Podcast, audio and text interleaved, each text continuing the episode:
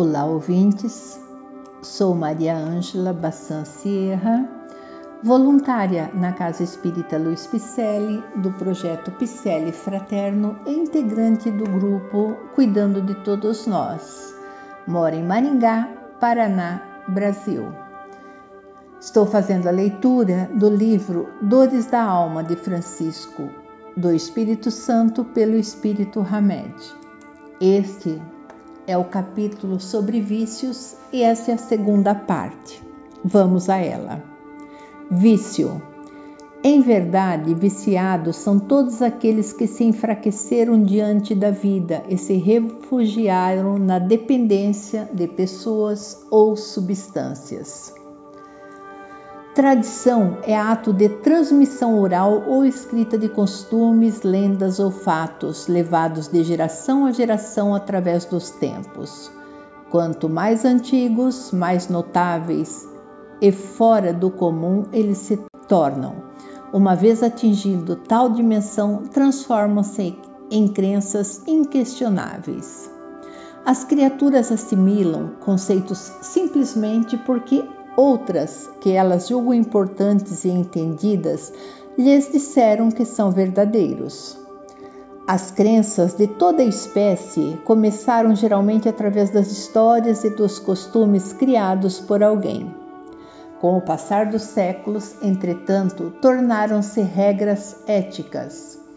Crença é a ação de acreditar naquilo que convencionamos adotar como verdade.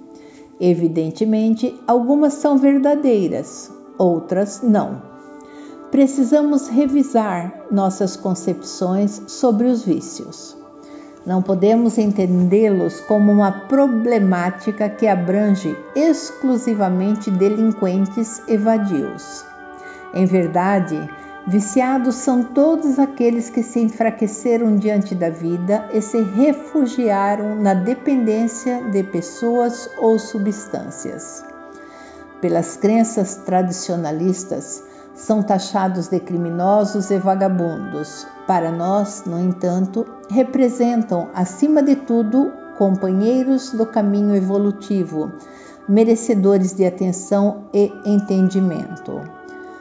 Por serem carentes e sofridos, entregaram sua força de vontade ao poder dos tóxicos, procurando se esquecer de algo que, talvez, nem mesmo saibam, eles próprios, pois não aguentaram suportar seu mundo mental em desalinho. A ociosidade pode ser considerada ao mesmo tempo causa e efeito de todos os vícios. Reportando-se a ociosidade, assim se manifestam as entidades superiores. Haverá espíritos que se conservam ociosos, mas esse estado é temporário e, dependendo do desenvolvimento de suas inteligências em sua origem, todos são quais crianças que acabam de nascer e que obram mais por instinto que por vontade expressa.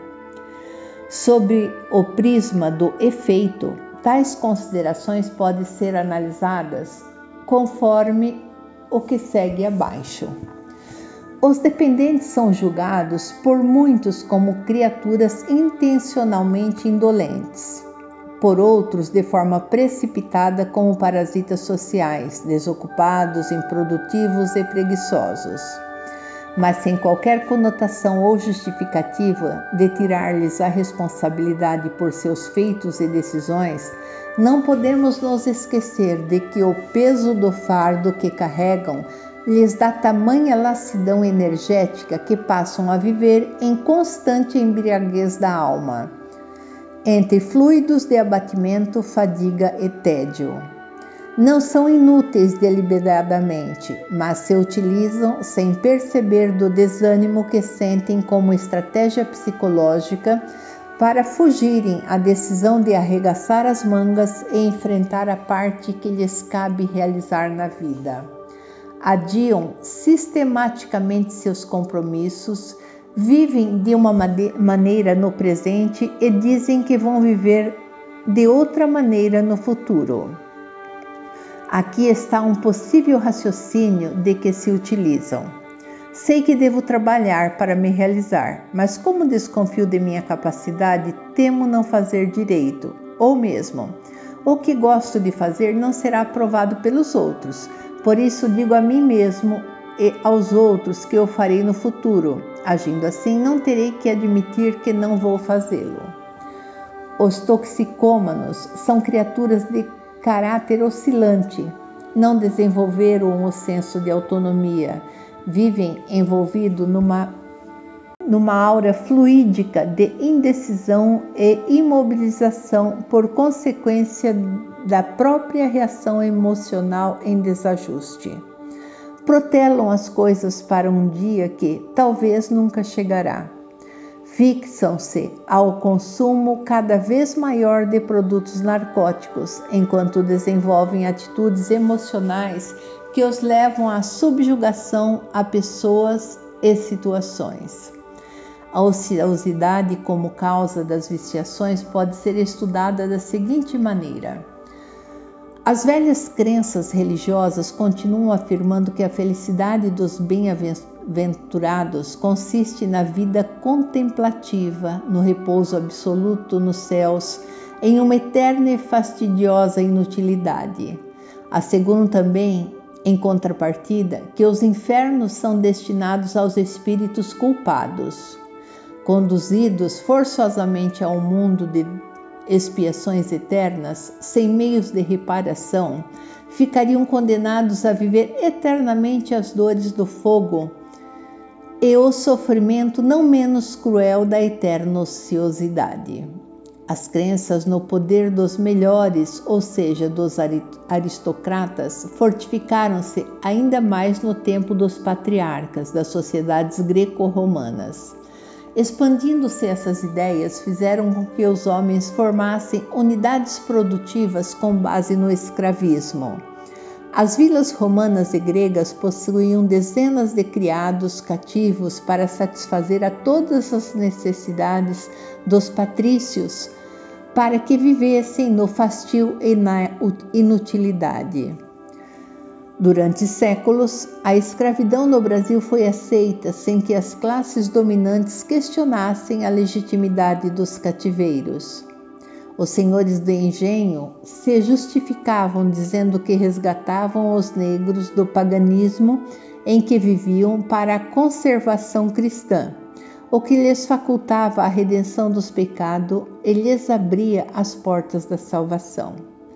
Na realidade, ocultavam suas verdadeiras intenções, a mão de obra lucrativa que lhes permitia a vida fácil, esbanjamento com seus familiares para manter a aparência social. Aprendemos com as sociedades absolutistas do passado que a ociosidade era uma peça importante na vida.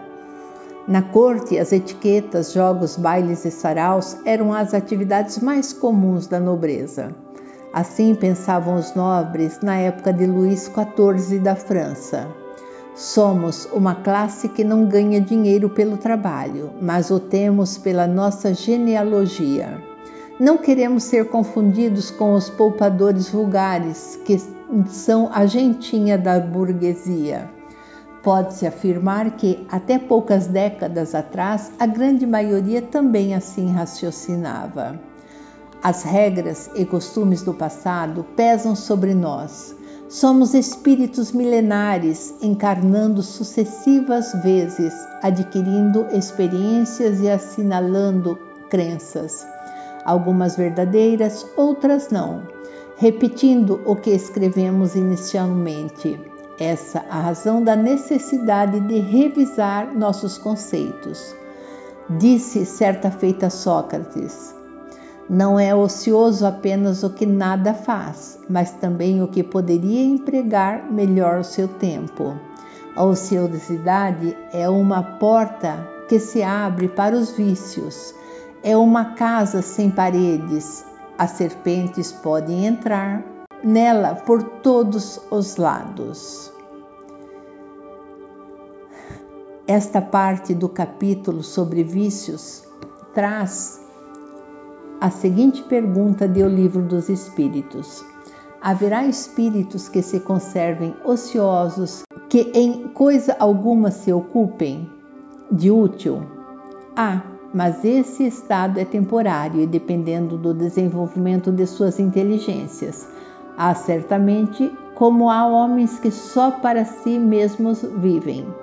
Pesa-lhes, porém, essa ociosidade, e cedo ou tarde o desejo de progredir lhes faz necessária a atividade e felizes se sentirão por poderem tornar-se úteis.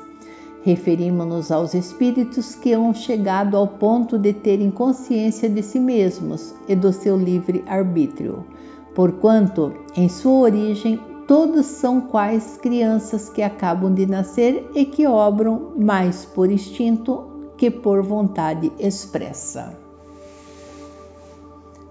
Nesta segunda parte do capítulo sobre vício,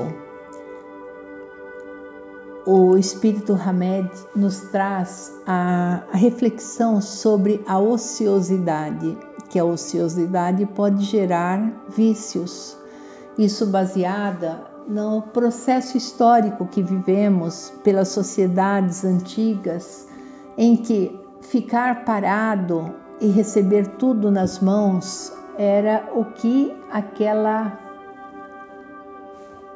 sociedade é, se vangloriava em ter.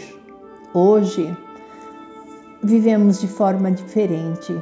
Somos espíritos em processo evolutivo e não podemos mais nos dar ao luxo da ociosidade. O tempo urge e está curto. Então deixemos a ociosidade que nos leva a vícios de lado, entreguemos-nos ao trabalho edificante para o nosso crescimento, a evolução nossa e do planeta, para que passemos do processo pela transição planetária do mundo de expiação para um mundo de regeneração. Esperamos vocês no próximo capítulo. Obrigado por estar conosco. Visite nossas redes sociais, dê-nos um alô dizendo se estão gostando deste trabalho e de outros que se encontram é, nos podcasts da casa. Visite-nos no Facebook e Instagram com o nome Celp Picelli. Visite também o nosso site www.celpifempicele.com.br. Neste site você poderá conhecer todas as ações da casa, ter o endereço, contatos.